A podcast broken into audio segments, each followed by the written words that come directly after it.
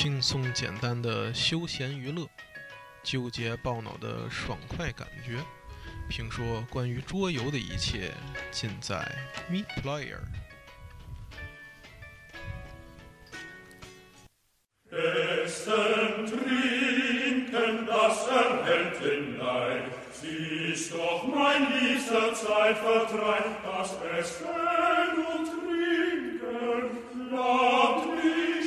Und Trank nicht mehr, dann Ade, dann Welt, gute Nacht. Essen, trinken, das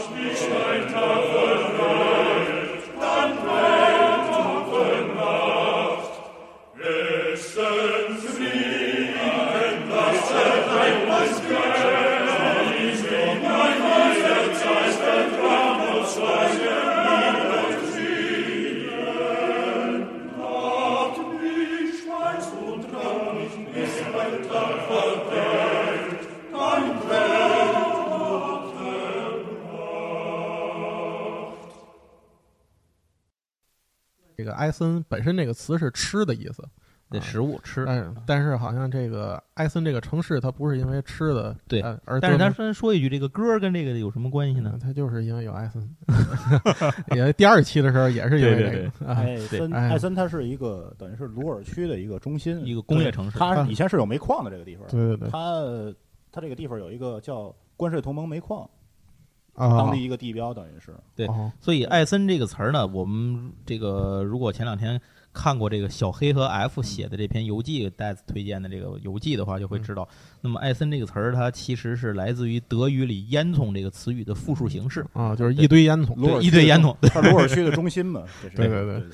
哎，行，那咱这个也那期的时候已经是一年多的，二零一三年的艾森的这个不过也挺好，咱们那个哎词儿虽然艾森当时解释成食物了，但是这个山寨也体现了帮主的一个特色，哎帮主。我觉得也挺好嗯。哎，不过一年之后已经物是人非了，这个帮主帮主不在了，咱们要纠正纠正对，要对纠正这一点。那个行，那一期咱是咱咱们是类帮主一个，帮主一个人介绍，然后这期呢，咱就四个人，咱就轮着来互相，互相说吧，就哎，行，然后行，那咱最后最后咱们商量的这个，我们商量的这个方式呢，就是咱们顺着 BGG 的这个最后定版的这个啊，他那个叫 Geekbus Geekbus Geek Bus，对，咱就顺着这个榜单说啊。虽然我们会顺着这个说下去呢，但是很很可能就不定跑题儿跑到哪儿去了，也哎不一定这个我们说的游戏都是这上的，对，也不一定他有的我们就愿意说。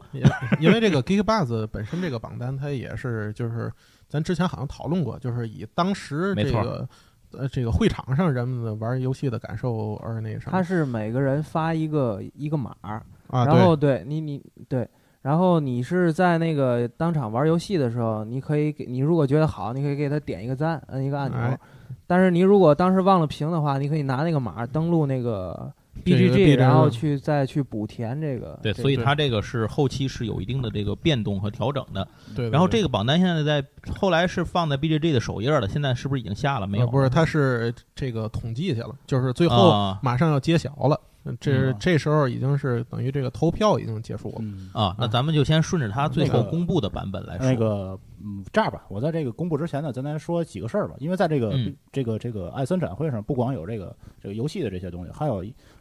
这一年度啊，有三个奖项在这个艾森啊展，对对，对艾森展会上也也被揭晓。其实也不叫揭晓，其实他那个之前已经评出来了。嗯，只不过呢，在艾森的这个展会上有一个特别小的一个颁奖仪式啊，对就是有一个背景，然后大伙儿上去领一下奖，就这么一个仪式而已。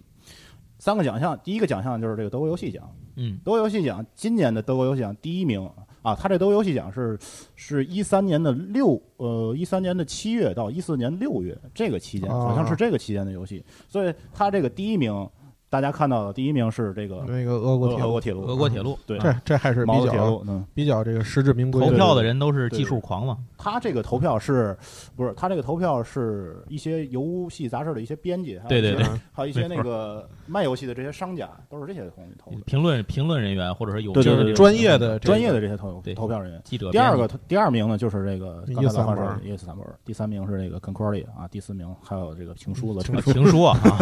第五名 Come On Up 啊，那个呃，骆驼快跑，骆驼快跑啊，第六名是那个东学农夫，嗯，第七名路易斯与克路易斯与克拉克啊第八名是那个洛克克，洛克洛克克第九名玻璃之路，第六名是那个璀璨宝石。哎，第十名璀璨宝石，这个奖去年的时候把这个奖颁给了这个 t e r m i s i c a 哎那个这楚大帝啊，神秘出大帝。这这还是比较一二年一二年颁给了这个 Village，其实这个奖项比这个 SDJ 要要靠靠谱。对对对对对，但是我觉得他这个前十名的这个涉及的这个范围和这个游戏的感受也蛮广的哈。呃，就是什么都有，也有毛线游戏，比如说这个这个 Love Letter 这种东西，它也在里边。但是它总体上还是还还是偏向于这种也有洛可可，也有这个情书，你这都也有毛铁，这些 都混在一块儿，对对对对对，他没有把这个就没有像 SEJ 一样把这个轻度策略和这呃对对个分开。呃分开，没有这么一个过程。但是你看它总体上还是比较偏向于这种中中度的中度策略，对哎，对，它没有太深的呃。T T M 这个还有这个这里头洛可可是不是就算是比较难的了？啊不不不不，这里头最难的应该是这个洞穴农夫东学东学农夫啊，对对对，还有东第六名的这个嗯，然后他，然后这个奖项说完了，咱下边还有一个 IGA 的奖项，就叫做啊 International Gamer Gaming Award，这个也很有名，呃，叫做国际玩家大奖。它这个奖项它是这样分的，它有一个叫多人策略游戏奖，还有一个叫双人游戏策略。双人对。嗯，那今年呢这个多人游戏策略奖啊，跟其实跟那个上面说的 SD 呃 DSP 一样，它是也是毛泽铁路啊，俄国铁路啊，得的这个奖。它。整个重合度高吗？重合度去今年和去年是完全一样的，因为它啊去年的时候也把这个奖颁给了这个 TM。嗯，其实这两个好像还是重合度比较高的。你再看一眼他这个这个这个这个这个叫做提名的名单啊，基本上嗯也和那个都差不多。啊呃，大家能看到这个、这个是呃洞穴农夫 Concordia 啊，然后还有那个路易斯克拉克，还有 Legacy 那个叫什么？遗产是什么啊对遗产遗产啊，啊还还有这个游戏呃就这个也被提名了，地地下那个铁路，就那个嗯黑奴运黑奴的那那个，对对对，从南方逃到北方那个，然后还有 Spy Ruin 啊，这都是这个多人游戏策略奖。但下边双人游戏策略奖这个游戏，嗯，这个获奖的游戏我还真没听说，叫 Limes，我不知道几位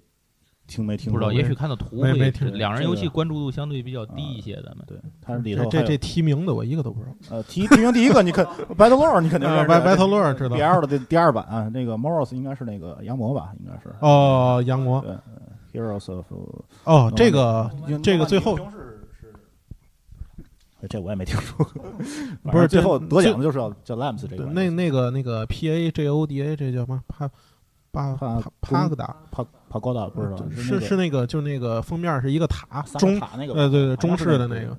红色的那对个。这个 IGA 基本奖项就是这个。反最后呢，还有一个反叫做正这有点毛线，这个二人游戏呃，最后呢，这这个艾森上还会颁一个叫做艾森羽毛奖啊哦，Feather，它叫 Feather，艾森 Feather。那这个 Feather 奖是干什么用的呢？嗯它是给这个本年度最佳说明书的这么一个奖项嗯嗯嗯，啊，最佳规则书的这么一个奖项。所以说，它这个奖项其实历久还是历史还挺悠久的，一直到八几年可能就有这个奖项。他今年获得这个奖项的是 Linko 这款游戏，但，这款游戏其实我也没听过啊，没没听但是我查了一下这款游戏，它的设计师里头有沃尔夫冈，嚯嗯，也是一个那它是个什么样的游戏？你看了？嗯好像看上去很嗯冒险，反正这个这个可以给一些这个叫什么独立设计师，就是咱这平常想设计游戏的人，作为这个教学学学怎么这个哎写写规则书。大家可以查一下这历年哎得的这个羽毛奖的这些这些这些奖项的游戏吧，基本上他们写的规则书应该还是啊得到这个评委的认可，啊至少是对。好了，接着咱们就再说这哎 Big 对 Glass 的事儿是啊。人家你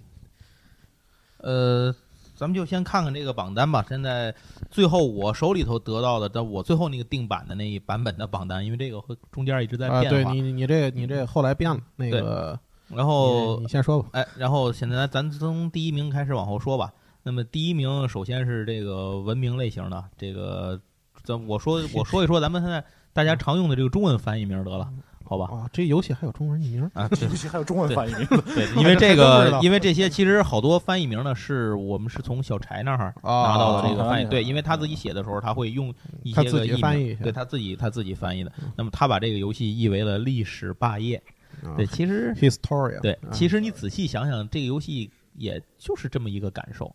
对吧？它就是一个文明发展的这么一个文明过程的一个感觉有件事。儿要说一下，就这游戏这封面和里头美工不太一样，有点像那个哎，对，里面有一点儿，有稍微有一点面瘫。因为因为我个人对这种文明发展类游戏一般都兴趣不是太大，就是我接触相对比较呃大家都知我道我也是，我大家都是这个 TTA 啊，或者像那个 Nations 啊这种游戏，你可以你可以想象里边那卡片是什么样子，你就能看出来这个卡片是什么样子。哦千万不要因为被这个封看它这个面所蒙蔽。它这个封面真的很精美啊，画的哎对对，千万不要被这个封挺面所蒙蔽写实的。这种风格，它这个游戏是这样的，就是嗯，大家可能从那个 B 站上也看到这个这个图了，它就是一个、有一个横坐标，有一个纵坐标嘛，对对对吧对对对，大家就是通过把这个文明往上发展。横坐标，它的横坐标表示的是你这个叫做科技，每跨过一个格，嗯你会得到一项新的科技，你就多多了一项能力。比如说你得到航海术了，你就可以从这个大西洋这时候就跨过去了。嗯，上纵坐标是表示你的军事力，对能不能打？对，就是能不能打。但是你如果科技不往上升的话，你军事力就会有上限，因为它那啊个是梯形梯，就楼梯形的嘛，这么一个概念嘛。对明白？然后大家就通过这两个元素去发展你的文明，并不像 TTA 那样有很多，比如说这个粮食啊这些这个资源供给，没有这些东西，它把这个元素整个都简化掉了，就只剩下这个这个科技和这个军事这两个元素在里面。所以说这个游戏可能玩起来，我觉得会整体节奏会快一点，哎快对节奏节奏会快一点，可能但是具体游戏感受咱现在也没有拿到具体游戏对也说不好。我看他那个就是简单的介绍，其实还是没有脱离开这个，就是说 TTA 奠定的那种就是大概的架构，就是好像还是嗯，还不太一样，因为它那个 TTA 毕竟是这个有一个买牌的这么一个概念，啊它这个这个 Historia 里头基本就是每个人的牌是固定的，啊，就有点就有点像那个 Concordia，就去年那个就是你有什么就是什么。对你有什么就是什么，它有点像那个 Concordia，就是说你把牌打上去之后，你得想办法通过革命把它牌拿回来，对，哦这么这么一个概念。嗯这个你打出来的牌有很多功能，比如说增加你的科技啊，呃，回收你的资源啊，好，包包括很多东西。但是就像 Concordia 一样啊，你把牌打出去之后，就很难再拿回来了。就就基本上是这么对，好像咱国内已经有人玩到这个游戏，对我好像看到有人贴发过发吧上有过帖子了，人发这。个战报，好像相信后面可能会越来越来越多的，对越来越多的这个我觉得像这种文明类的游戏，大家伙儿关注的程度应该还算是比较，应该是比较高的。嗯比较高。而且它这游戏有一个比较像我这样不文明的。对我我也不不喜欢这种。它有一个特点，就是说它有很多这种叫做 dummy，就是就怎么说呢，叫做就是替身玩家吧，dummy 啊替身玩家，就是说你甭管几个人玩，都会有这么多人在 场上，啊啊就会有一些 NPC 在上面。对，有 NPC 占坑的，对吧？NPC 啊占坑的，就是你两个人的情况下，可能会有三个 NPC，就越来越你参加人数有越多的话，可能 NPC 也会越来越少，就是这样的。嗯，最后有可能你发展到最后，可能连 NPC 也打不过，就是这样。那就是这游戏存在有可能就是 NPC 赢了，是吧？嗯，有这种可能，只能说是。啊，但是我觉得你要是 你要让 NPC 赢了的话，这游戏就可以不玩了。嗯，那接下来排第二这个这也是这个，然后 Chemist 啊，对，也是现在这个非常关注度非常高的，实际上好像最新版它是第一了，它已经挤掉那个好像是 Historia。对，是吧？是由于它使用了 APP 互动，嗯，这个游戏反正我就我看的这个就是 Run Through 这个感觉啊，这个游戏反正我决定肯定是要买，肯定是要买啊。那么你觉得吸引你的这个原因是什么？就是你为什么会决定它首先并不是一个咱想象那种啊，就是你拿两种东西然后混成一种药水，并不是那种东西。嗯它的本质要把这个一共有八种东西嘛，它这里有八种要素嘛，嗯八种材料是吧？它要他说的这个原话是叫要探寻这个世界的根源，嗯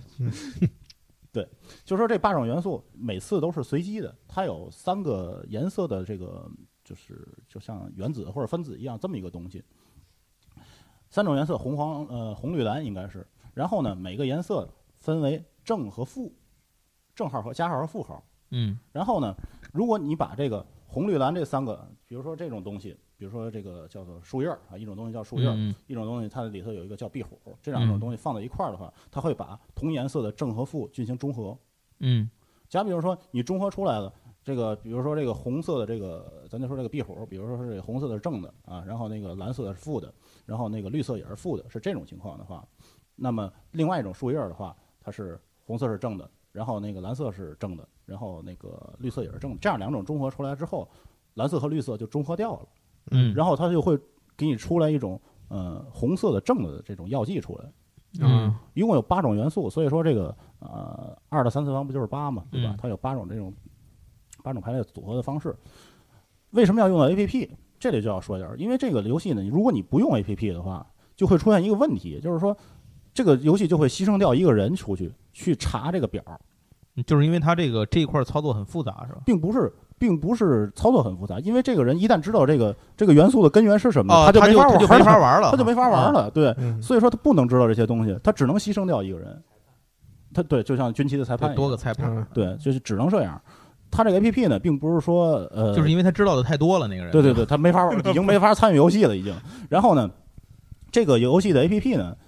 就是你通过扫描这个图像，它可以告诉你这两种东西混合出来的药剂是什么，啊，然后你一点儿一点的根据这个药剂的线索去判断这个八种根本的这种就是你的原料它的根源是什么。那么这种就是说像炼金术士这种游戏的以后的一种，是不是也代表了桌游一个发展可能会是发展一个趋势，但是嗯它可以这种东西它可以增加这种游戏的这种像这种推理属性啊，或者是计算复杂度啊，它体现关键是一些特效啊等等，都可以通过这些。比如说有一些像可能有一些像小萨知道，应该要是战旗那种查 查表的，是不是以后就那个有有一有那个战旗有双盲半双盲那种就是说我不知道那个对方的，比如说我知道对方的位置，但是我不知道他具体有多少有哪些算子，有哪些兵，这个搁在这种意思电子游戏里是不是就是战争迷雾？对战争迷雾它是是这个意思。模拟这些东西。对现在的这个这个 Alchemist 这个游戏呢，它只是把这个就是做出一个随机的种子，嗯嗯就叫叫 seed 吧，它这里头对，就做出每个人咱们进去游戏之后，都会随机出一个种子出来。这个种种子就是我们今天要探寻这八种东西的根源到底是什么。嗯，所以说，游戏开始之前，每个人都不知道。大家只要知道这个种子，大家去加到这个房间里头，那么嗯我们就开的是同一局游戏，最后得出来的结果都是一样的。啊，呃，那这么说的话，我感觉这种 A P P 和这种桌游混合的这种辅助机制，可能就是以后桌游的一种发展方向。应该咱不敢说这个所有的游戏都会这往这个上面短时间内都会这么靠，但是我想一定会有越来越多的这种，呃，掺杂着桌游和这种像电子 A P P 这种辅助手段的游戏出现。我估计会是这样，因为它是一个很好的解决这种游戏里面的这种人工计算成本啊，或者是无法桌游无法表现的手段啊这种东西的一个好的解决方案。对你像这款游戏，它就是说白了就是解放出一个人来。对对你不能说是牺牲一个人去查表，你要说没，他就是说你如果没有 A P P 也能玩，就是只能去派一个人去查这个东西。对对对对对，对，反正这个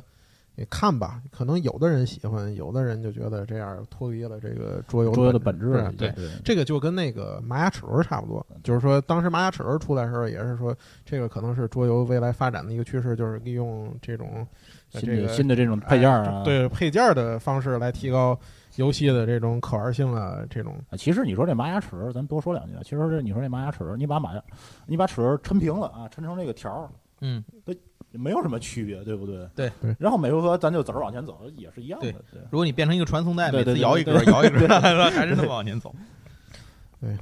行。那咱再说下一个，哎那这下这下一个这个就不用太复杂介绍，就老九说两句就完了。嗯这个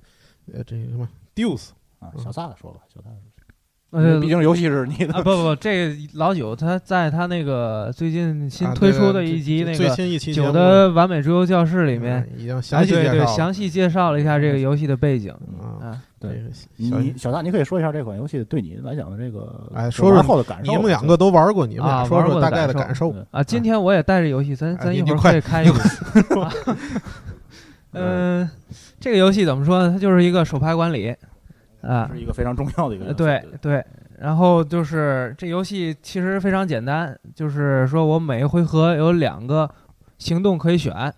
一个行动就是说我打牌打牌，然后呢去建造一个那个相应的建筑；另外一个游戏呢就是我把牌弃了，弃了之后去祭神，祭神呢得到一定的一些那个呃一些功能，一些一些功能。然后呢，这个游戏它是，嗯、怎么说呢？就是说，最重要一点就是给人感感受最深的，就是说它可以去我去制造我的一些卡牌的 combo，、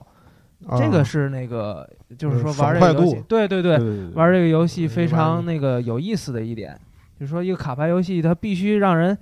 玩起来特别爽。啊，这样这个游戏才才能是一个好游戏。其实它还有一个机制，就是说区域控制。这区域控制其实在这个游戏里呢，比较存在感比较低。啊、对，其实它也是有一定存在感吧。就是说这游戏它有一个终局的一个呃结束一个结束条件，就是说我们是罗马人，要围住野蛮人，把野蛮人都打死。然后呢，这个游戏版图上呢有一些野蛮人的那部落，然后呢，我们用我们的建筑和士兵来把这个野蛮人村子都围起来，围起来以后，这个把这个分数拿走。当所有野蛮人村落都被围了，都已经没有了，那这游戏就结束啊，啊，是这样一个板块呃一个区域控制，就等于是在这里面吧嗯。然后这个游戏它美工还是不错的，呃，我觉得卡牌美工还是不错，就但就是看喜欢不喜欢这对对对，个风格。卡牌美工还可以，但是最让我感到就是有一些接受不了，就是说它这个板块儿，它这种曲线型的这种六边水滴形型的，，哎，水滴型啊，对，它它是一个曲线的一个，它它不是六边形不是正方形，不是或者对什么不是六边形或者六六，它不是对哎，对，它不是平的，它每条边不是平的，它是由它这种是很相当很抽象于是几个圆，啊，它给拼起来，等于每一个地形块儿它是一个圆形。其然后也没什么拼起来影响。不是不是，我是觉得它这个心里难受。板块儿它的 这个白边儿，它每块板块都有一些白边儿嘛。对这个白边儿让我看着很难受。啊，对，哎就是主要是是吐槽这一点，这个它这个板块就。这个这个游戏，你跟这个就是说珍珠社这个其他游戏比，其他游戏，比如说呃那个啊特鲁瓦特鲁瓦肯定比不了啊。肯定对特，鲁瓦肯定是没还有托尔那个奈的话，其实这这种两个游戏不好说，不好比对，没有可比性。其实布鲁塞像那个尔跟他也没没什么可比性。那那还有还有一个那戏个银杏城，银杏城是老九非常喜欢，上次我反正我觉得银杏城就是它这个机制至少还是啊，对，还有一种情怀。对情怀游戏呃，银杏城银杏城，就说这个游戏它的这个难度难度的话不难，不难，它是比银杏城中中等比银杏城还要低它 weight 应该是在二点九，可能现在评我觉得是比银杏城还低。对，哦，比银杏城还低。是。因因为银杏城它毕竟是个抽象游戏嘛，对啊所以这这游戏就是很很不抽象，很不抽象，就是很不抽象。因为因为所有功能都在牌上了，对，然后你还可以把这个建筑放在上面，建筑都有 token，船啊、房子什么的。嗯，嗯，行，那老九还说两句吗？啊没有没有没有这个行，那反正大家如果想具体了解这个游戏的话，一定要听听老九这个最新一期。对对对，没错，讲的那关于个背关于景这期的哎这个游戏规则都讲的非常好。对呃，再往下这个，再往下这个也没什么可说了，嗯因为咱们上一期已经说过了，五大部落，这个小小萨跟上次咱们可汗大会的这个特辑里头，小萨仔细介绍过。然后接下来一个是西伯利尔，是吧？啊西伯西伯利尔尔本身它是一个，这这也是一个神话传说背景的一款游戏。上次其实可汗大会的时候，那个金属他们带过来了一个样品，但是很遗憾的是，因为时间的关系，我跟小撒俩人都没有机会去都没玩上对对，都没玩上。说白了就是都没玩上，所以这个游戏现在也不太好说是他们要这个代理这个要汉化吗？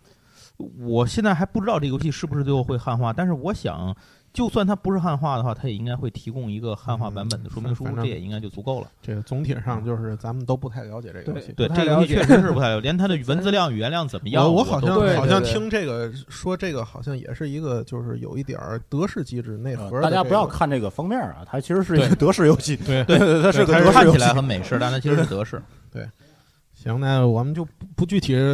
这个说这个游戏。我们很无节操的把它跳过去了。那第六名是这个帝国帝国开拓者者，对嗯，一个自抄字游戏是吧？这个游戏其实没什么可说，大家 大家如果想感兴趣的话，玩一下五十一周。玩一下五十一周就可以了。这五十一周这游戏也是一个评，就是评价比较两极化的。有的人喜欢的，我我是非常喜欢，非常喜欢。喜欢的人觉得是一个最好的卡牌游戏。就是这个游戏也是由此让我觉得帮主是个好人，他能带来这样一个游戏。这个是这样的，就是说嗯，大家通过这款游戏就说明一个问题，就是说这个游戏的背景是多么的重要。对对，你说五十一周它这么一个背景，废土风格这么一个背景，接受度末日废土呃对嗯接受度肯定是比较低。你哎要换成现在这种画风啊，对对，对帝国开拓者，现在现在这个游戏可能已经排到两百多名，还是不过你300要是真的喜欢五十一周那种风格人，可能看这个会觉得挺脑哎残的。我这其实我就看这其实游戏是一样的，我我就看这个这个大爷遛狗这个封面挺 脑残。对，然后反正这个游戏也是比较比较火热的一个游戏，嗯好像没错。也是并不算一个新游戏，但是 应该是应该是新瓶装旧酒对对，国内要到货比较早的这个艾森的新游戏了。国外可能铺货也比较早。对对对，然后再往下是这个路德维希的城堡，就是那天鹅个国王城堡，哎嗯，这个天鹅堡，它这个完整翻译叫来叫蜂王路德维希的路城堡。德维希二世其实是。哦。啊，对。啊，高，其实其实就是天天鹅堡啊，嗯、这这个游戏老这游戏老换说嘛，啊、我我我我是嗯对这个游戏有有些了解，因为我买了这个游戏，嗯，一开始只是从封面上觉得这个很喜欢，而且背景也比较喜欢，然后后来玩了这个游戏，因为我没玩过这个成交，他是这个城郊设计师，哎成交的设计师，也是这个公司这个公司的老板啊，对，贝泽尔然后 Game 的老板，这个这个游戏总体上其实是一个比较简单的德式，也算是一个中度游戏吧。它的难度基本上跟伊斯坦布尔啊差不多。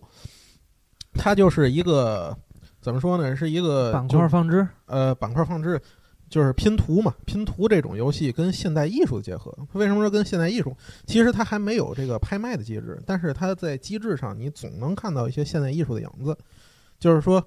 呃，这个大家每个人啊，呃，就是轮流做这一回合的，哎做庄稼，对他不是这个，他不是说一个先手玩家，他是一个庄家。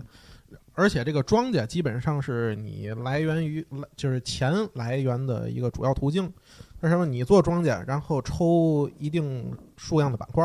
然后把这些数量板块，它有一定固定的这个价位，你要把自己抽出来的这些板块每一对一的固定到这个价位上。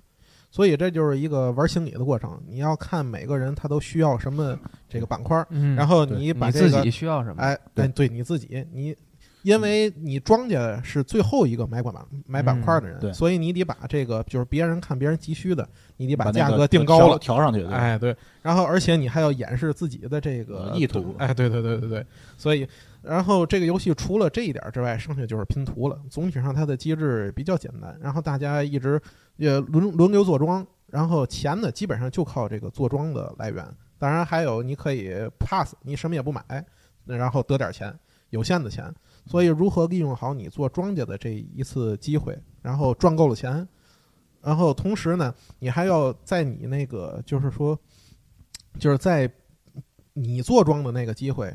怎么有效的花钱？因为如果你在别人做庄的机会，你买板块的话，你是给别人送钱；但是如果你在你自己做庄的时候呢，你买板块是给银行的。所以就是说，总体上的策略都在于你在庄稼那一回合。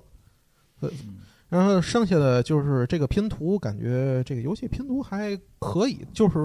嗯这个游戏最大的问题是性价比比较低。嗯，他一百多少这个公司好像性价比都不是太高，嗯，将近四百块钱啊，然后东西吧也没多少也配件没多少好像是。一般。哎，对对对。对对对。然后嗯其实这这个游戏它其实就是补充一点，它背景其实大伙儿看这个封面，它是新天鹅堡。其实它这个游戏不是在造新天鹅堡，啊，它是在这给这个路德维希二世建完新天鹅堡之后，这路德维希他又想建别的城堡，嗯，然后大家呢，这个每个人抢着去建去，抢着去啊建新城堡，对它不是建新天鹅堡，是？吧？哎，对对。对然后这里面它一个噱头，他说它可以造立体城堡，对，因但是为它嗯因为它这里头和成交就有一个区别，成交就是大伙儿平铺嘛，啊对对不可能是是二维的，对，不可能是有三维的。嗨，它其实它不叫它所谓它所谓的立体，就是它有楼梯连有有一种板块叫地下室，对，它有一些建筑的一些就是限制，你要是想建地下室的话，你必须先修个楼梯楼梯把它修下去走下去，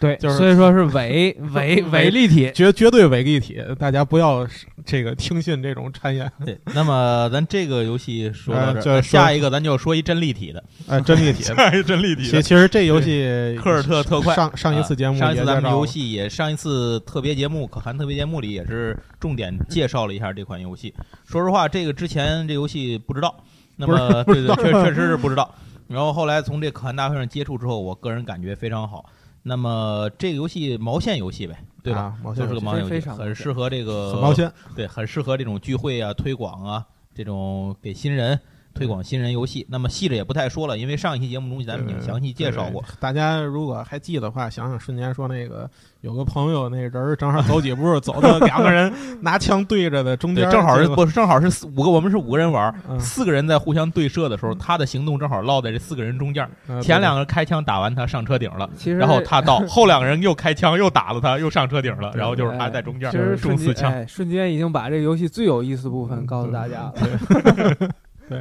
呃，呃好，那么接下来第九名，这就是艾森游戏一三这个游戏。对这这个哎，这个游戏呃我我大概说说，因为我有一点了解。呃，我这个游戏啊，其实也是一个相对比较毛线的游戏。呃，它它其实它的机制啊并不算特别简单，但是比较普通，就有点我我先说几位，你们有人买这游戏吗？我我定去，我定 你你你又定了，我定了，我定了。这个游戏有点类似于去年的那个弗朗西斯德雷克，就是哦，它是一个卖这种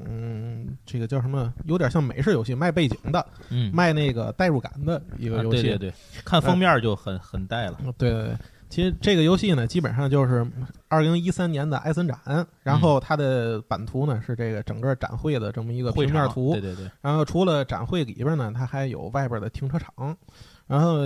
这个而且玩家呢。还挺重要的。呃，挺重要的。玩家每个人模拟一个参加艾森展的这个玩家，玩家去了能干嘛呢？就是买游戏，然后造呗，哎，对，就造钱呗。嗯然后游戏这个玩家呢，就去玩家每一回合啊，他有固定的步数，嗯就是体力值啊。嗯呃，游戏这个艾森的这个展会中间呢，还有一个好像是卖汉堡的，还是卖什么的。如果你走到那个中间那个卖汉堡那儿，还能往回回两格体力值。然后每一回合呢，它有一个定价。游戏里边一共分为四种，就是四种游戏，就是你要买的分为四大类型的游戏，一个是什么米宝游戏啊、骰子游戏啊，啊还有什么的，反正那个游戏一开始呢会翻出一定的牌，给这个不同的游戏呢确定一个更高的，就是去给这给不同的种类的游戏确定一个价格。你当然就是买那种价格比较高的游戏，然后买回来呢还要往自己的车厢里放，好像是，因为你好像负重是有有限制的，呃你要不对不不往车里放，你也没法再买了，呃，对吧？这这是一个，然后还有一个就是你补钱得从车厢里边补钱，啊好像还有提款机是吧？它这里呃，设计就就是从那个停车场那儿，就是好像拿分对对儿换钱，对，反正你可以把换出钱来接着造。嗯然后还有就是每到呃就是游戏的中间儿，呃，是三个回合之后，还还有游戏的最后，就是两个时段，你分别有一次用这个自己后备箱里的这个给自己后备箱里的游戏计分的过程，嗯就是后备箱里边儿那个它。你得出抽一些固定组合的牌，然后它你后备箱里的游戏满足满足这种固定组合，你就能加分儿。嗯，哎，总之这是一个机制挺平庸的这么一个德式游戏。但胜在主题选择哎很有趣。卖个主题就是另外还有一点就是它这个代入感，当你看到这个自己手里拿的都是那个确实二零一三年的这个游戏，什么没错，咱刚才咱说的啊，俄俄什么俄俄国铁路啊，布鲁塞尔啊，对吧？啊，对对对对，这些游戏的时候你会这个我尤其是你如果到艾森展现场，然后看到一个讲艾森的玩艾森现场的游戏，你怎么会不买呢？我就觉得你肯定会买，这这其实我也非常有兴趣，因为没嗯去过嘛，所以想玩。所以我也很有兴趣，我就很想蹭你那个，你赶紧买了玩一次。哎这个游戏好像有意思一点，就是它这个封面里这些人好像都是真你都是实存在，对都是真的眼熟这几个人。对你能够认出多少，这也是一个彩蛋吧？他这应该有这绿算是游戏一个毛男，反正是绿毛男，对，他封面是大胡子大哥也见过，他是一个做好像做 review 的一个人。对，然后我记得还有 AB 也应该在这里头也出现，嗯。反正这里头应该出现的很多都是这个都是有名有姓的人，对有名有姓都是出来他们都是模特嘛。长的。好嗯然后那接下来第第十啊，这个阿斯莫代的这个六封面儿游戏，嗯对吧？？阿比斯，阿比斯啊，阿比斯，咱们也阿比斯，小萨，你对阿比斯，我记得上次你也说过两句不太是吧不？太了解，反正我就知道里面有很多海鲜。呃，水产水产市场的故事啊，对对对，是啊外星人还是就是怎么着？各种水各种海鲜都是大哥。对，海鲜大哥有螃蟹什么，我就记得好像还有这游戏还有一个小特色是那个计分是拿那个珍珠，对对对，它一个卖点好像就是珍珠，哎，假珍珠。嗯，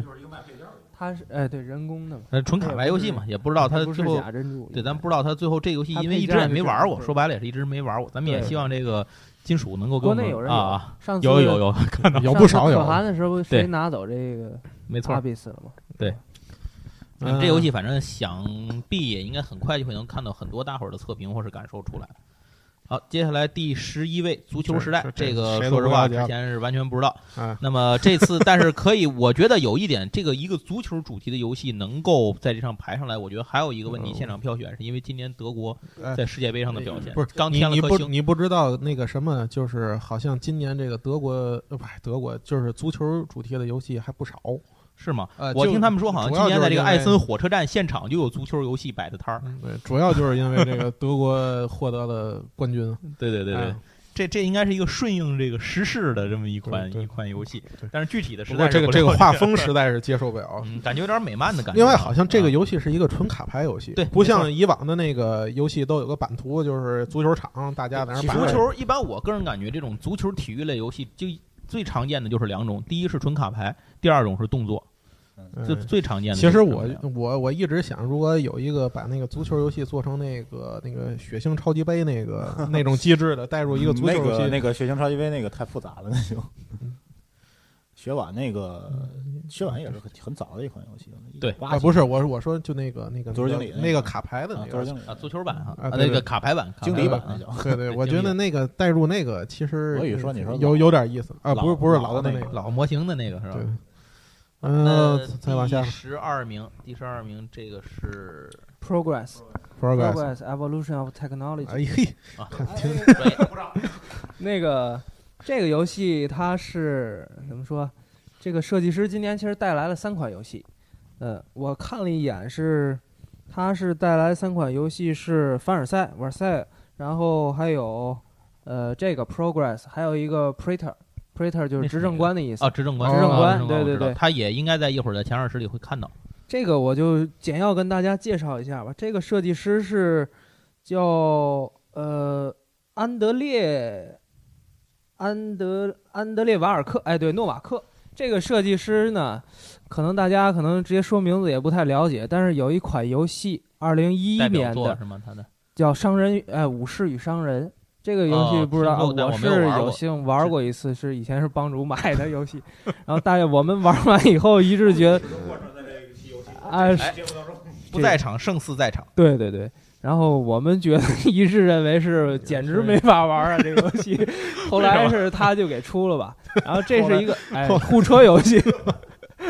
护车游戏当年也是他试水嘛，试水啊那会儿那会儿游游人是天津二手游戏的源头，对对对。对，谁都有年轻的时候。然后一二年呢，这个设计师又带来了一款叫 Exodus，哎又把又把快有人坑了，呃是吧？这呃没，他是以前好像也在关注这个游戏，一二年的时候，后来肯定是没买，肯定是没买。这游戏一堑长一智了。这个游戏在国内好像没有一个公认公认的一个中文翻译，哦但是呢，这个词儿的意思是知名度多低是了。大批离去。这个圣经这个出埃及记的这个出啊埃及记就是这个词。然后这个游戏呢，它是一个，咱咱先说这个游这个设计师啊，这就我谈这个游戏就先给大家介绍一下这设计师都出过什么。呃，这个 Exodus 这个游戏是一款太空科幻的游戏，讲的大概是那个核大战之后呢，六大人类派系移民这个比邻星，也就是离我们四光年以外这比邻星的这个，哎，对这个背景，这游戏配件呢看起来就跟星石差不多，啊，哎，可能是因为这个太相似了，重复度太高了，所以说这款游戏在国内也没火起来。等于之后这个设计师呢又沉寂了一年，二零一三年总体上就是这设计师混的挺惨的。哎是有点这意思，只出了一个打这个商人与武士这扩，哎，然后呢这今年这个游戏设计师好像有点咸鱼翻身这个感觉，发愤图强，哎，一下带来了这三款，一款是这个好评最高的 Progress，就是这个科技进化、科技进化史；嗯，另外是这瓦塞瓦塞就凡尔赛宫，大伙儿在建设凡尔赛宫的游戏。然后还有一款是这个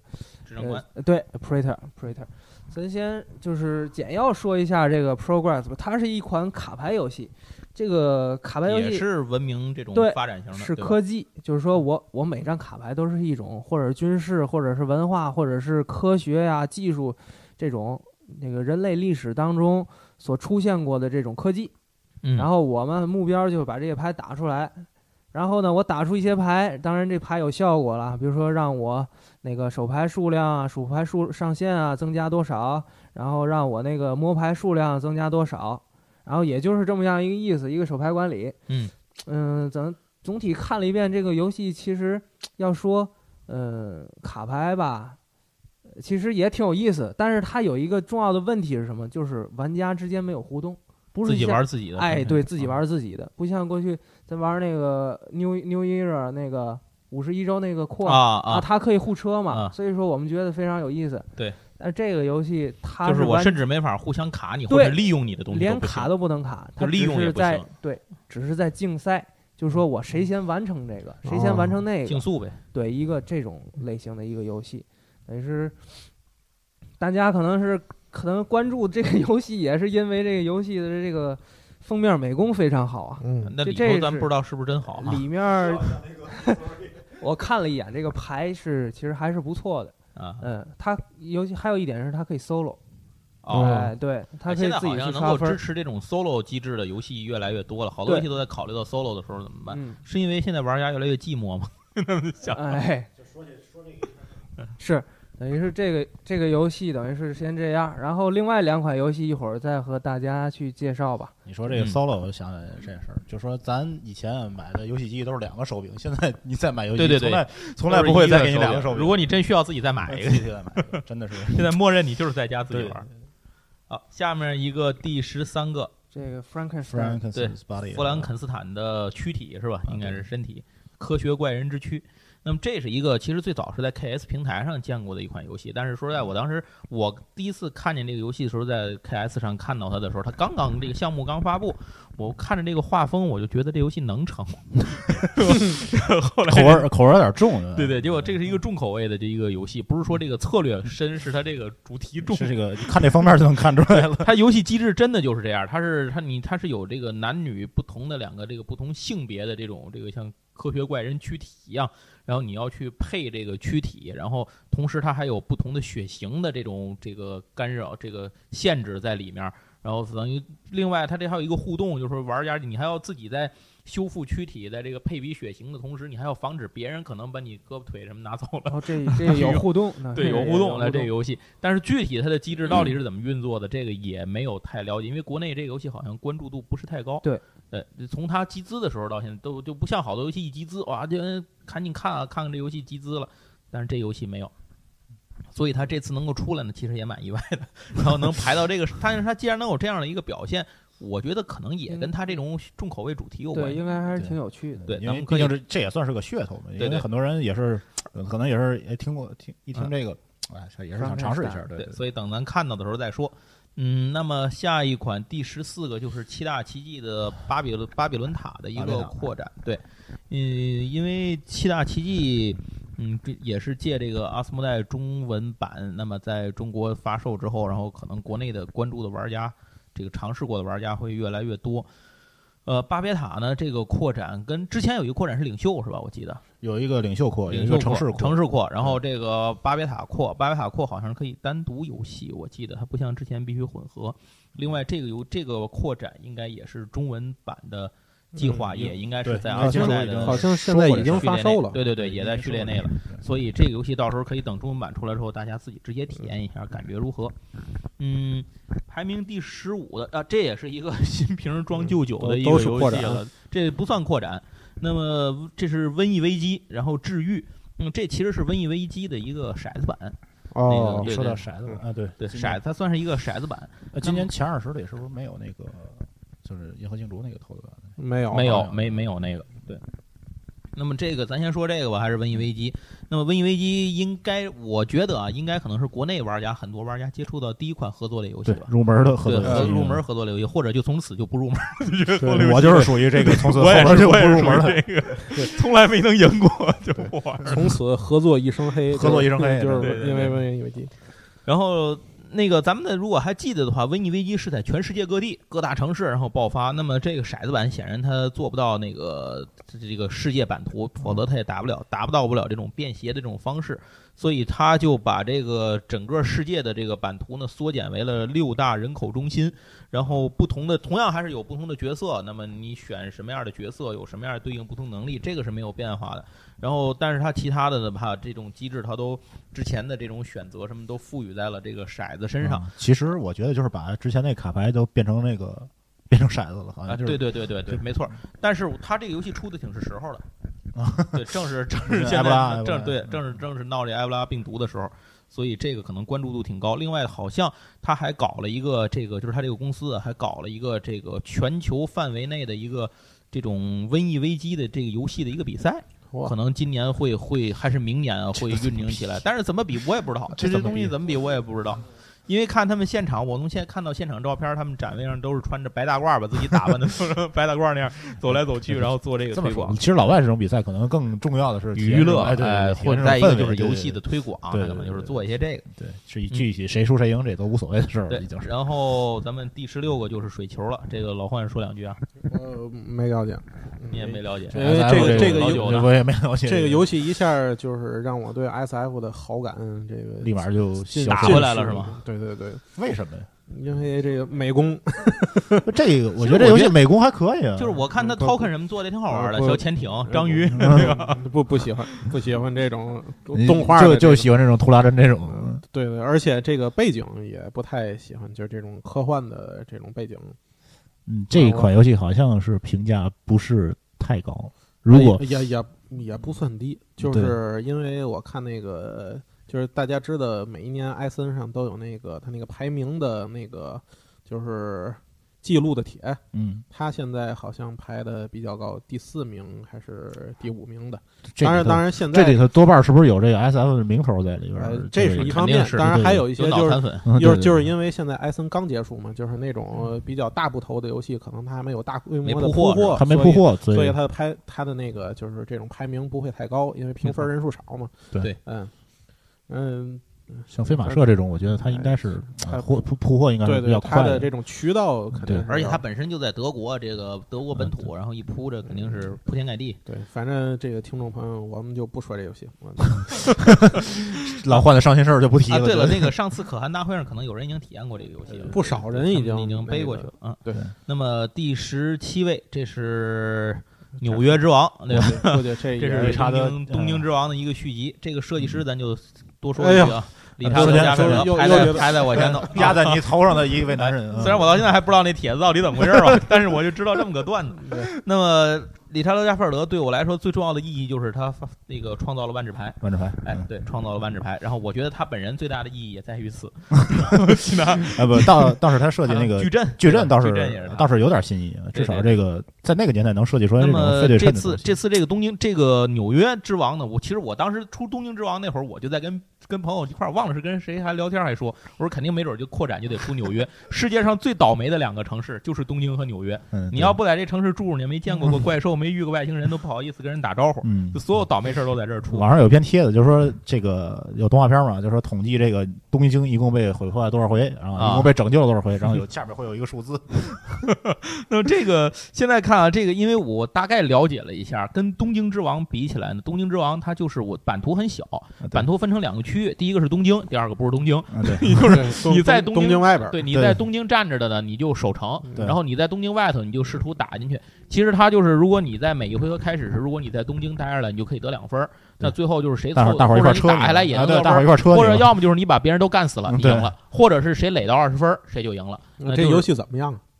毛线。我我们都没玩过。毛毛线，就是扔骰子的游戏，扔骰子哦欢乐游戏，对，哦也是扔骰子打。那这个呃，这个游戏这次这个东那个纽约之王就把这个版图给扩大了，就是纽约比东京大，毁得更狠。哦然后它呢有好多个区域可以占，嗯不像以前就俩地儿。先先毁了华尔街，只能中间站一个人那种，对吧？对对，以前那个什么时候是，就是那个东京之王是中央站不只能站一个只能站一个人，剩下人就在东京之外嘛大伙。一块儿车他对，这个是纽约分成好多区域，啊是你都可以站，但是只有在曼哈顿岛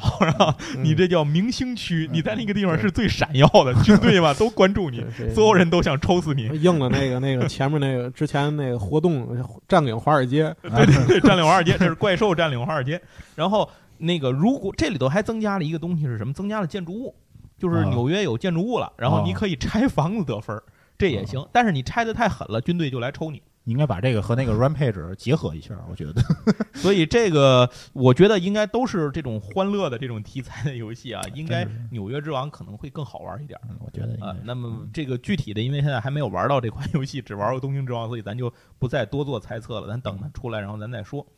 嗯，下一款第十八，这是我完全不知道的一个，叫第这个这个叫地称巴扎地，称巴扎。那巴扎呢，就是这个市市场的意思。咱这边好像新疆那边也都在用这个啊词语。新疆那时候就管这叫巴扎嘛，对，叫巴扎。那这个我我只知道这个游戏的大概背景，就是说在这个打地下城的这帮你勇士们去刷龙血什么的，然后你得买东西卖东西的，这你来挑货，那你就是专门在这个地城门口立了一集市，卖的什么魔法的什么剑啊甲呀东西，你就卖给这个去刷地城的这些勇士了。然后你怎么想法挣他们的钱？这大概背景就是这样一个，可是机制是具体这游戏怎么这运转的什么样的咱也没见着确实咱是没见着。这个因为我在看到这个榜单之前是从没有关注过这款游戏的，咱从来没有看到过。嗯，然后第十九名的是这个 T M 的扩展，哎，对，神秘大地的扩展火与冰，这个呃我觉得应该是大伙儿关注度比较高的一对个，这个 T M，因为 T M 的关注度实在是太高了，因为而且现在也有中文版，而且？T M 这个游戏现在已经蹿上到第二吧，好像是啊，是吗？现在嗯哦，对对对对对对，没错没错。它的排名非常有点儿嗯，就这个就不说了。匪 匪夷所思了。那咱等一等，看看这个扩展出来吧，因为这个扩展里增加了它火与冰嘛，增加地了两种图嘛对，增加加几地图，增增加不叫不叫不叫增加地图，它是换了一张地图。增加了种族，对，对它增加多了这种种族都是跟呃冰和火有关，什呃么雪妖啊，什么这种对是是这种什么冰冰雪的这种怪物。那这个那天那天我还跟这个揣子就是聊这个啊，揣子觉得觉得下啊下一个就是很有可能出这种大盒版的游戏，嗯就是 T T M，嗯，呃因为它的这个机制基本上已经定型出来然后它又可以无限扩展这种就像小小世界是吧？呃各种种族嗯，对这个不停的往上扩但是对这个游戏说一下啊，这个公司呢，它叫做 Fureland，对吧？嗯这火地岛，它这个里头呢，它用的这个冰与火并不是 Fire and Ice，好像嗯好像不用的不是这词儿，好像它火就是用的那个 fuel 那个词儿，好像就是那个词儿。这个至于这个，它里边可能有两个火系的种族啊。至于这两个种族是不是这个这个这个公司的亲儿子，这个到时候可以玩家自己去试一下，是不是可以？在我完全不知道的时候，我就选这俩。对对我呃，我觉得这是不是可以吊打一切任何任何的其他种族？呃，大家可以一会儿是可以试一下的，我觉得。嗯呃，最后这个第第二十20位这个就得小萨介绍，小萨来讲刚才已经是刚才提到过一啊句，对，刚才讲到一半儿，讲到刚才那个 Progress，这是和这个游戏是一个设计师出品的。然后这个游戏是一个怎么说，是一个公放游戏吧。然后我们这里面游戏当中呢，工人是骰子。哎，对，工人是骰子。然后这个骰子呢，呃，它有一个点数嘛，点数代表这个工人的经验。这个点点数越大，比如说我一个六的骰子，那么这个工人给我带来的这个执行的这效果就强。那等于这这这有点那个乐园的那个，哎，是有点这意思。咱先说一下这游戏吧，这个大概的背景，就是说我这是刚才咱刚才提到罗马共和国这时代，现在这个游戏呢，Praetor 是罗马帝国时代，这个哈德良皇帝，哈德良皇帝也是这个四贤四贤君吧之一吧，他是当时是在这个罗马帝国是一个鼎盛时期。他等于是已经不需要去去东征西讨，他就把他帝国给巩固住了。对，所以说他修了一系列的一些一些城市，哎，对，还有哈哈德良哈德良长城，哈德良长城非常有名的就是把那个一呃不列颠岛上北方的那些蛮族挡在外哎，对啊，挡在外面。我是固守这个英格兰这个地方，大概是。哎，我们这就对，冰火的这个，没错他那个北方北京的那个长城就是灵感来来自于此，来自于这儿，对对对，没错，是这个而且我这个说到哈良，咱多说一句题外话，嗯嗯嗯那个之前给大家推过推荐一部漫画，就是叫《罗马浴场啊，罗马浴场对 对，》，一个靠澡堂子穿意大越的这个，利澡堂子，对对靠意大利的日本之间来回扁脸族来回穿越也。出电影了，这个那电影我当时去台湾啊正好赶上放映，啊我们在台湾看了。然后我觉得电影看不看那么回事儿，但漫画你还是最好大家强烈推荐看一看。对对对对，也就是正好也是这一段历史背景下的这段事儿。嗯，等于是我们呢这个游戏当中这个玩家呢是扮演这个修给哈德良去修这个城市建城市的这个这么几个人，是游戏是支持二到五人，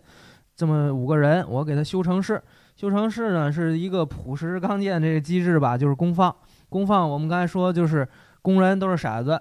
呃，不是都是傻子，是都是头子，工人都是头子。哎，对。然后呢，我们这个工人呢，通过这个做做这个行动或者工人放置，等于是我每次执行一回，他的这个经验会提升，比如说从一点提升到两点，他一直提升到六点之后呢，这个工人就会退休，退休可能给我带来一些荣誉方面或者一些经验方面的，所以说退休的工人也有一些分儿，然后我们去呃把这个。呃，工人放到这个板块上，这个游戏没有版图，它都是通过板块，每个板块是一个建筑，放到板放到板块上以后，执行这个板块的一些一些功能，收集材料啊，干什么的呀？然后收集完材料，然后我去再建板块，有一点儿那种，呃，相当于是，呃，大家可能都玩过凯吕斯，凯吕斯的话，它是去走一个怎么嗯，样一一个路线，径对这个游戏呢，它是不是没有这个路径，它就没有这路径，而是说拼板块儿。啊，哎，对我谁建的这个板块呢？别人也可以踩，当然我自己踩可能是更好一点。别人踩之后要给我一些，好处，哎，给我一些好处，嗯等于是其实和那个凯吕斯是非常像的，但是它主要有一点，它的这个呃工人是可以退休，可以去增加经验的。就是说我刚才刚才说过，我三点的工人，我踩那个伐木那上面，我可以得三个木头；六点工人，我得六个木头。就是就是这样一个，大概是这样一个机制。石器时代嘛，哎，是有一点儿是功放，嗯其实都差不多吧，都都差不多。哎，这个游戏等于我是看的那个 Death Tower 嘛，汤汤胖子他那个 review，它里面说这个游戏诟病的一块地方就是说这个板块儿太不平衡了。哎呦，哎，对，嗯板块儿是有一些板块儿极端强强力的一些板块儿，比如说呃一些。我那个建出来这个直接给我得十九分啊，或者我建我有的是我有这些资源能得多少分啊，得能刷分的这个东西好像是刷的特别厉害，所以说这个游戏可能是评价现在也不是特别的高，大概均分就是七左右吧。嗯嗯，大概是这么一个情况。这个游戏 Praetor，我我个人还是很有兴趣去玩的，起码如果玩儿的话那，不加那几个过于强的板块儿，应该就没问题。行，那咱这个前二十名介绍完了，嗯我想咱再每个人看看有没有感这个感兴趣的这种，就是算作冷门吧，不是，其实也不算不冷门。算冷有很多，其实有很多热门的游戏对对，对在这个前二十名里边都没列出来。呃，那个，我现在想，我想说一，先说一个，这个其实就是跟我觉得可能老九老九会更想说这个游戏，因为我刚才听老九也准备了，就是看板儿，啊，看板儿，哎，看板对对，所以干脆就老九来说，因为我没有对这没事儿个了解机制不是太多，但是嗯我是因为非常喜欢这个主题，对就说它嗯这个汽车用的这个汽车管理工业这个，还有它呃这个看板其实它是管理的这一套东西，其实它这个游戏其实它这个游戏也跟看板管理也没什么太大关系，对对对 就是一个噱头。套的呃套的套的还是不错的，他这他这个设计师好像他之前的这几款游戏都是对他都是做的非常细的这种背景的这种这个这个设计师之前咱先介绍一下，之前设计过这个葡萄酒，葡萄酒嗯葡萄酒 CO two 啊，对对，二氧化碳，嗯葡萄牙的设计师，好像是吧？具体哪个国家我没太注意，反正这个设计师设计出来的，像葡萄酒以这个为例啊，它这个口味是非常重的。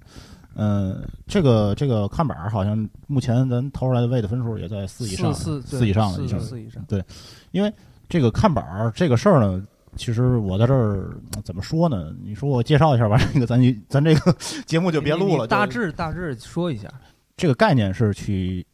起源于一九四十呃，就是上世纪四十年代的这个超市的这么一个概念。超市大伙儿都知道啊，但我们去到超市里，那儿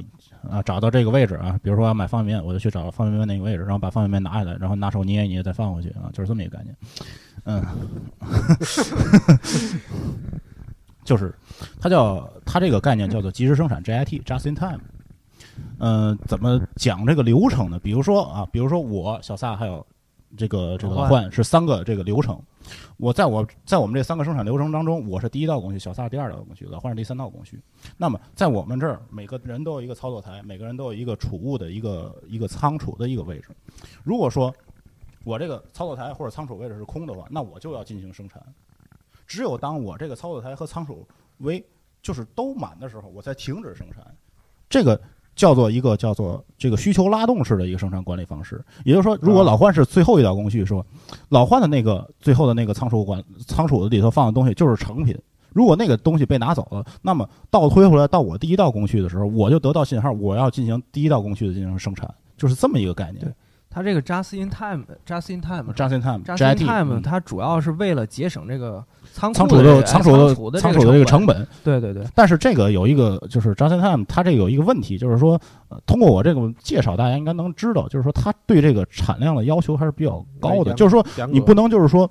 有突然大的这种产量，就是说突然需求量比较高的，这是这是它是做不到的。嗯，现在这个汽车，别管是汽车行业，还有各种行业，用这个看板的还是哎对用看板，或者它有这个 just in time 这个理念的，适合于这种生产量比较稳定的这种。生产量比较稳定，而且就是流水线工作的这种这种环境，它不光是可以用到这个。局限于日本去去有这个理念呃，福特福特现在福特现在也福特现在各地都已经去采甚至用不光。它也不光不光是汽汽车不对，不光是汽车工业，一些装配工业都会用到这个东西。对，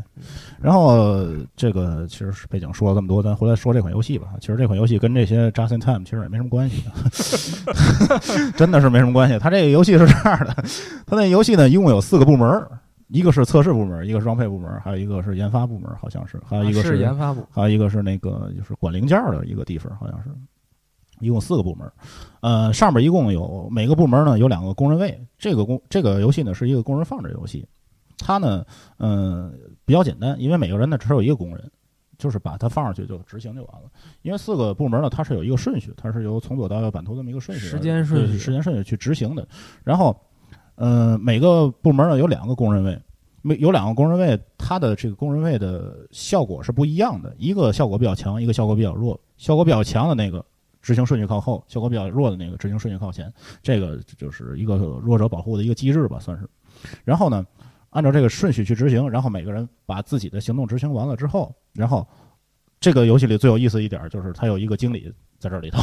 叫做三转三转对三转。咱在开头的时候能选择这个人的模式，对，就有有个叫 温和的模式还是对温和模式，还有一个严厉模式。模式。然后这个大伙儿都执行完这个三转，就去每个部门去啊、排查一下每个人呃这个这个工作的情况，会对呃表现好的人有一些奖励啊，表现不好的人有一些惩罚，就是诸如此类这么一个东西。嗯，基本上这个游戏就是这样的。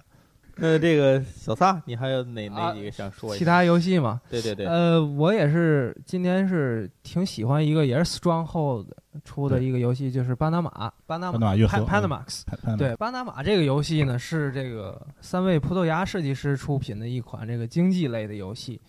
这其中，它两位设计师，一个叫努诺，一个叫保罗，是在这个二二二零一三年，去年艾森上推出的一款马德拉。哎，可能大伙儿都非常熟悉。最近的这马德拉的价格也是再创新低，是吧？对对，咱先不谈这马德拉呢，就说这个 Panamax，可能大多数人呢是通过今年的这个艾森呢才了解到它一些信息。但是其实呢，不知道大家有没有印象，巴拿马这个游戏呢，其实早在去年艾森上就已经带来了原型参展，但是呢，不知道何种原因呢，推延到了今年才出版上市。我呢是从现在得到消息来看，我觉得是有两点原因，一个是呢，设计师呢对这游戏进行了回炉重置，他在这个规则上有一些改动的地方，但美工基本是没有变化的。但另外一点呢，就是说，它可能是巴拿马这款游戏呢要迎合今年二零一四年这个巴拿马运河开通一百周年这个所背景，以要延。哎，对，它所以要把这个很有可能是故意压有意的去压到今年的一款游戏。嗯、这款游戏呢，我觉得它是整个是模拟了这个巴拿马运河上的这个通航啊，以货运。这个设计师呢，他这试图将这个整个的这个背景搬到这个桌面游戏上来，所以呢，就有了这样一个游戏。这个游戏里呢，每位玩家扮演的是一个经营船运公司的人。这个游戏支持二到四人，所以这船运公司一直一共有四个。呃，每位玩家呢开始都持股一个船运公司，也控制一个公船运公司。这游戏的过程中呢，也允许玩家去购买其他公司的股票，来分享其他公司的利润。但是跟那些一八三零啊、经济大师一类的一些经济股票类游戏不同，持股多的股东呢，并不一定能够拥有该公司的这个经营权、控制权，就是操作还是我原先初始那个玩家进行操作。那公司运营还是只是能他只能分得利润。对对，分得利润，但是不会影响这个公司的这个经营权。就是公司的运营还是由原来那个人去做。对对，嗯不管你持股数量是多少，比如说我有三股，你有那一股，但是那那那公司最开始由你运营的，那就你就是一直运营下去，不会像一八三零一对样，就是因为股权的改变。对，没错嗯没错，这样也就是减小了一个这个游戏的一个复杂度吧，相当于是。其实一老换可能以前咱玩经济大师时，可能觉得那个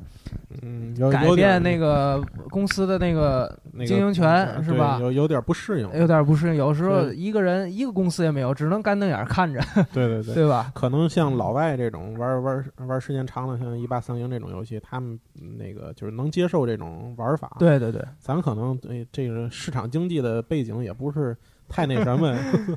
是是是有点这意思，对。其实那个什么，那个大国崛起，大国崛起，对对也是这样。你你操作国家，把你把股权掏空了，把他那个所有没掏空错了之后，没错。就有可能你这人就只能去瑞士银行 去哎领钱钱，对没，错没错嘛也没有。但是这游戏里等于是为了平衡这个一种元素吧，就是说每个人都让你有点事儿干，所以说这个，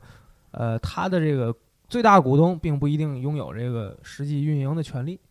这个游戏中，我大概讲一下这个游戏是怎么玩的啊。这个游戏里每个回合可选行动有拿取合同、船只移动、购买股票。这个合同来自于四个国家或地区：美国东部、西部，然后欧盟还有中国。这四个国家呢，在这个四个国家或者地区呢，都是这个现实当中巴拿马运河的最主要的这个用户。值得一提的是，我们这个中国呢，现在已经位居这个巴拿马运河的第二大用户了。对，这个哎对，巴拿马第二大港叫巴尔博亚，它是现在是在和记黄埔是给它租赁下来并并经营的。对。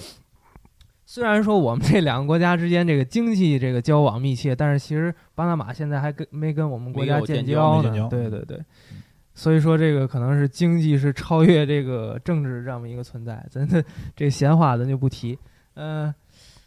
这个合同上，我们接着说这个合同。合同上其实就是标有了这个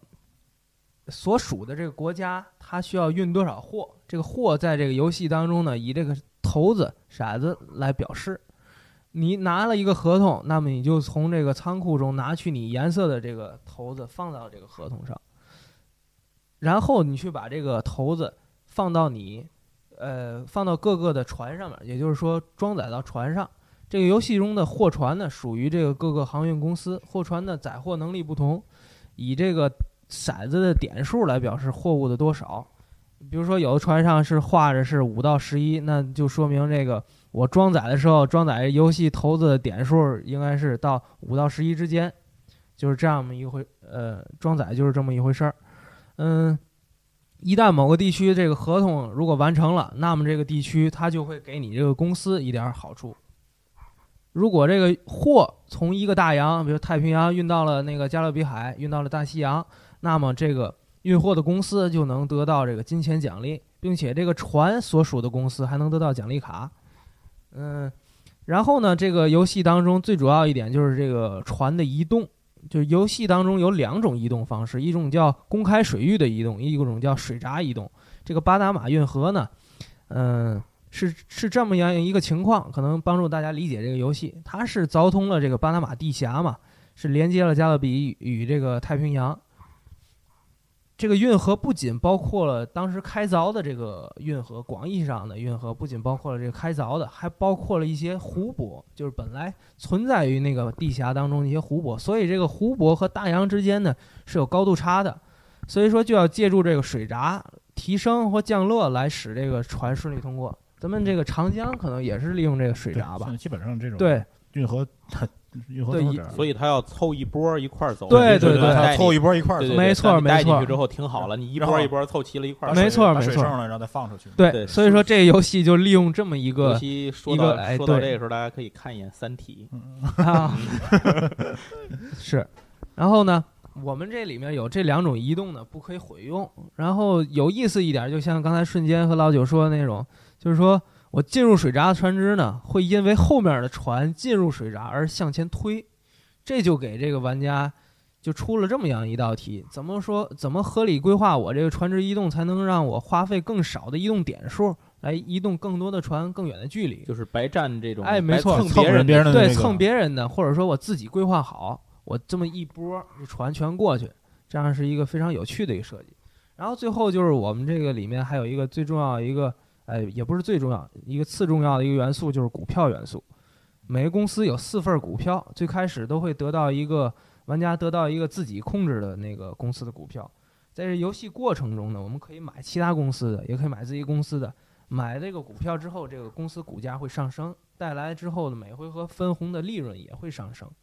当然，那个如果这公司经营情况不佳，也就是说在每回合结束之后，它的钱非常少的话，它也可以进行不分红。游戏上大体游戏呢，这大体就是这么一个一个一个情况。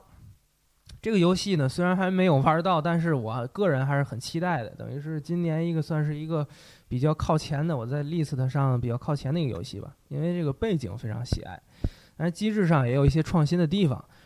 最重要的是，这个设计设计师他做的很多细节非常好。就是我最后就跟大家分享几个这个游戏里的一些有趣的细节吧。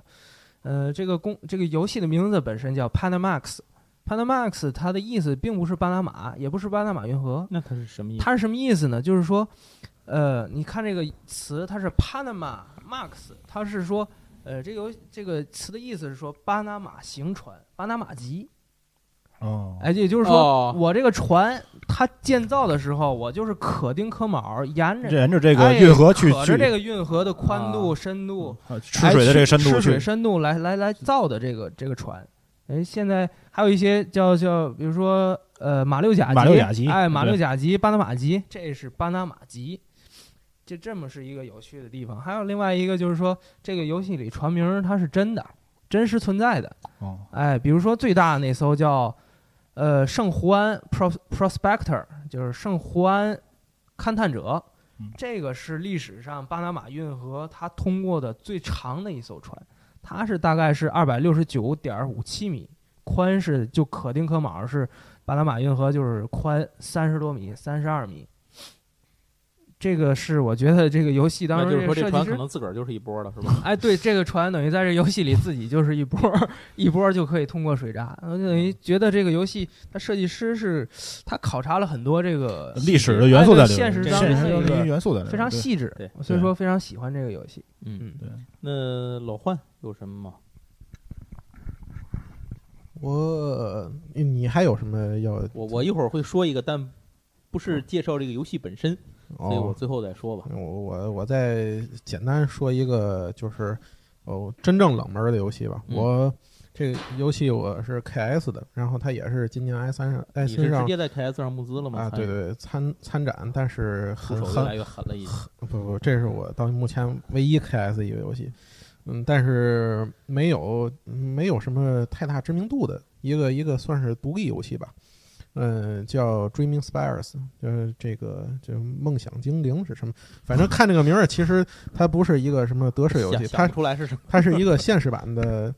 背景啊，是文艺复兴时期啊，这个应该是英国人吧，嗯他想要这个也想要发展自己的这个文化，建大学的一个游戏。然后这个游戏很简单，我就大概简单说这个这个机制是什么呢？就是，嗯，你可以这个就是呃买这个板块儿，首先嗯它是卖一些板块儿，然后呢你可以买这板块儿，这板块儿上啊有不同的这个这个标志的呃几分之一。就是有的是四分之一，有的是二分之一，嗯然后不同的板块你可以拼成一个完整的标志，然后这个标志干什么用呢？标志啊又可以用来聘教授，就是教授人教授老师哎，这个教授到参这个加入你大学的要求呢，就是你必须凑够什么样的标志嗯啊？你只要凑够这标志，行，你就可以聘这教授。啊啊，教授干什么用呢？教授就得分儿。呃，这个机制就这么简单，啊，就是等于是买板这个买板块儿是为了聘教授，聘教授是为了得分儿。当然，当然当然，啊当然，教授也可以用来赚钱。呃，总之，这个机制 听听起来还弄得挺早的嘛。听听起来，那你为什么当初就是选择这个？呃一个是美工，我我很肯定是因为文艺复兴这段背景，他这个写很很写实的美工。然后，呃，然后我为什么推荐呢？要是它真是一个挺垃圾的游戏，我也不推荐。就是真玩起来啊，觉得还有点意思。就是哎到了吗？虽然这个游戏呃，早到了啊，呃，但是虽然这个机制很简单，但是玩起来觉得它这个拼图的这种难度啊、平衡度啊，还是可以的。呃，我觉得啊，至少在这个就是它也算是一个低，算是中低策略这个策略的这个游戏，在这个档次的游戏里边儿，呃值得一玩。就是游戏时间大概多久？呃，一局一个小时吧。啊，那也还行。还行，就嗯挺挺简单的，对，挺简单的。然后美工我很喜欢，大家如果感兴趣的话，可以这个看看这个游戏吧。嗯嗯，其实呃啊其实今年还有一款游戏，就是咱今可能没说到这款游戏，嗯。就是那个《冰原领主啊，》就八的其其实挺这个挺出名、挺火的这个。这个也是 KS 的，对对对，这个也是一款 KS 游戏。对，现在好像越来越多的游戏通过 KS 来做。这个是呃，这是这是肯定，但是这款游戏看上去非常高大上的一款游戏，对对对对，看着很高大上。看是高。我把这个游戏大概其流程也先也先捋了一遍，嗯啊看了一个遍。它其实还并不是这种美式的这种互车的游戏，它是一个有点类似于这种区域占领的这么一个游戏了。哦，它呢是有两个胜利条件，第一个是也是刷分儿，大伙儿把分儿刷到一定程度，谁先刷到这分儿，然后谁就赢了。然后另外一个，另外一个那个途径呢，就是说每，因为它这个里头这个冰原领主呢，它是有四个可变能力的供玩家选择，这四个可变能力呢，其实就是四个科学家，然后四个科学家呢能力都是不一样的。每次玩呢，大伙儿可以换一换，就是有一些新的感触在，新的感受在里面，就是增加可玩度吧，这么一个概念。除此之外，这四个科学家他有四个不同的目标，就是说，我假比如说我控制蓝色这科学家，那么我就完成我自己的目标就行。我的目标可能就是我有一些 token，然后我把这些 token 全部放在版图上，我完成了，那我就是这个游戏的胜利者。就是这样一个概念，它有两个胜利途径，第一个是呃刷分，第二个就是说完成自己的这个固定的目标就可以了，这么一个概念。它这游戏现在目前的位的分数可能已经有四点二了，可能是因为它这个游戏细节比较多，嗯因为它的整体的这个整体的这个核心的规则其实并不是太难，就是大家有一些叫做它也叫 influence 吧，也就是影响力嘛，然后往版图上放嘛，就是这么一个简单的概念，可能就是。每个科学家里头，他会有一些特殊的能力，影响了他这个策略深度，可能导致比较它它的复杂度会比较高，这么一个概念。这款游戏呢，嗯，不知道为什么没进到这 Geek Geek Bus 这这款游戏好像均分八点8.5点五，对反正我不知道为什八么点五几，对，因为我现在好像所以我一直没闹明白，就是为什么这么高平均分的一款游戏没进到这个 Geek Bus 里头，可能是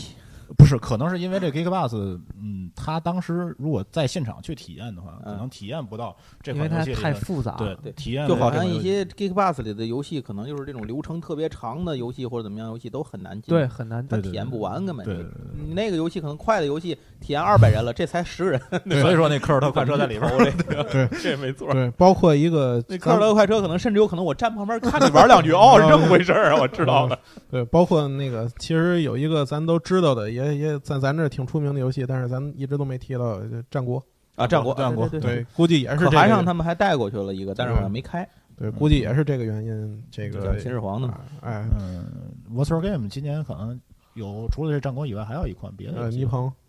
啊，尼鹏呃啊，对，尼鹏啊日本日本你碰好像没有正式发售，就是它可能今年战国应该是可以能你碰是讲这个日本大财团之间的这种发展历史和这这些这些东哦，不是战国时候，西，是不是？是估估计这个应该得明年了，可能你碰就是今年就是今年可能就是一个原型作品啊，对对对。战国倒是可以，倒是关注一下对。嗯，最后瞬间啊，最后我我给大家说一段儿，这一段儿呢，其实是我们之前，如果大家有订阅我们这个袋子的这个微信平台杂志的话，会看到在艾森展之前，我们采访了一大批的设计师，然后有一个叫做这个艾森声音的这么一个小栏目，当时的一个栏目，然后这其中呢有一位设计师，就是很采访了很多设计师吧，但是有一位的回答是我觉得是最有个性的，所以我也特别喜欢这人，就是领土哥，对瓦卡利诺。那么这个人，我个人感觉啊，他是一个个性非常强的这么一个个人性格非常明显的一一个设计师。没有这种性格，估计呃设计不出来这种 DBG 这种东西。一般来讲呢，比如说，如果有这个我们在采访的时候，如果你是你这个，假如说老幻、小萨和老九都是设计师，那采访说你们去不去这个？你们今年打？我们一共问了三个问题，对每位设计师都问三个问题。第一是请介绍一下您今年设计的新游戏，你觉得这个游戏最大的亮点是什么？第二，那个。今年您会去艾森吗？然后你的主去艾森的主要目的是什么？然后第三，您如何展望今年的艾森？你关注的有哪些设计师的作品？然后为什么？那么一般来讲，尤其是在去艾森的这一点上呢，很多人都会说我想去或者我肯定去。然后有的人呢，可能就是比如说老范说了，那我今年去不了，非常遗憾，哎，我今年没法去。或者小萨可能也说，我今年是因为我什么什么原因导致，比如说太远了，或者说是什么原因，我很想时间错开啊，对我错不开，去不了嗯。但是只有这个谁，只有瓦卡利诺的回答是我就不打算去。然后那个他说，因为我不喜欢旅行，所以我就不想去。德国离我太远了。那个，但是如果通过这个 Skype 呢，或者是其他的一些个这个线上的方式呢，我可以来回答你的一些问题。就 是如果有问题，我可以回答一下，否则我不想去。其实我们之前在以前采访他的时候，就问过他要想不去年吧，应该是想不想去。这艾森，你是不是要去参展？他回答他就是这么回答，他说我不想去，除非他们请我，否则我不去。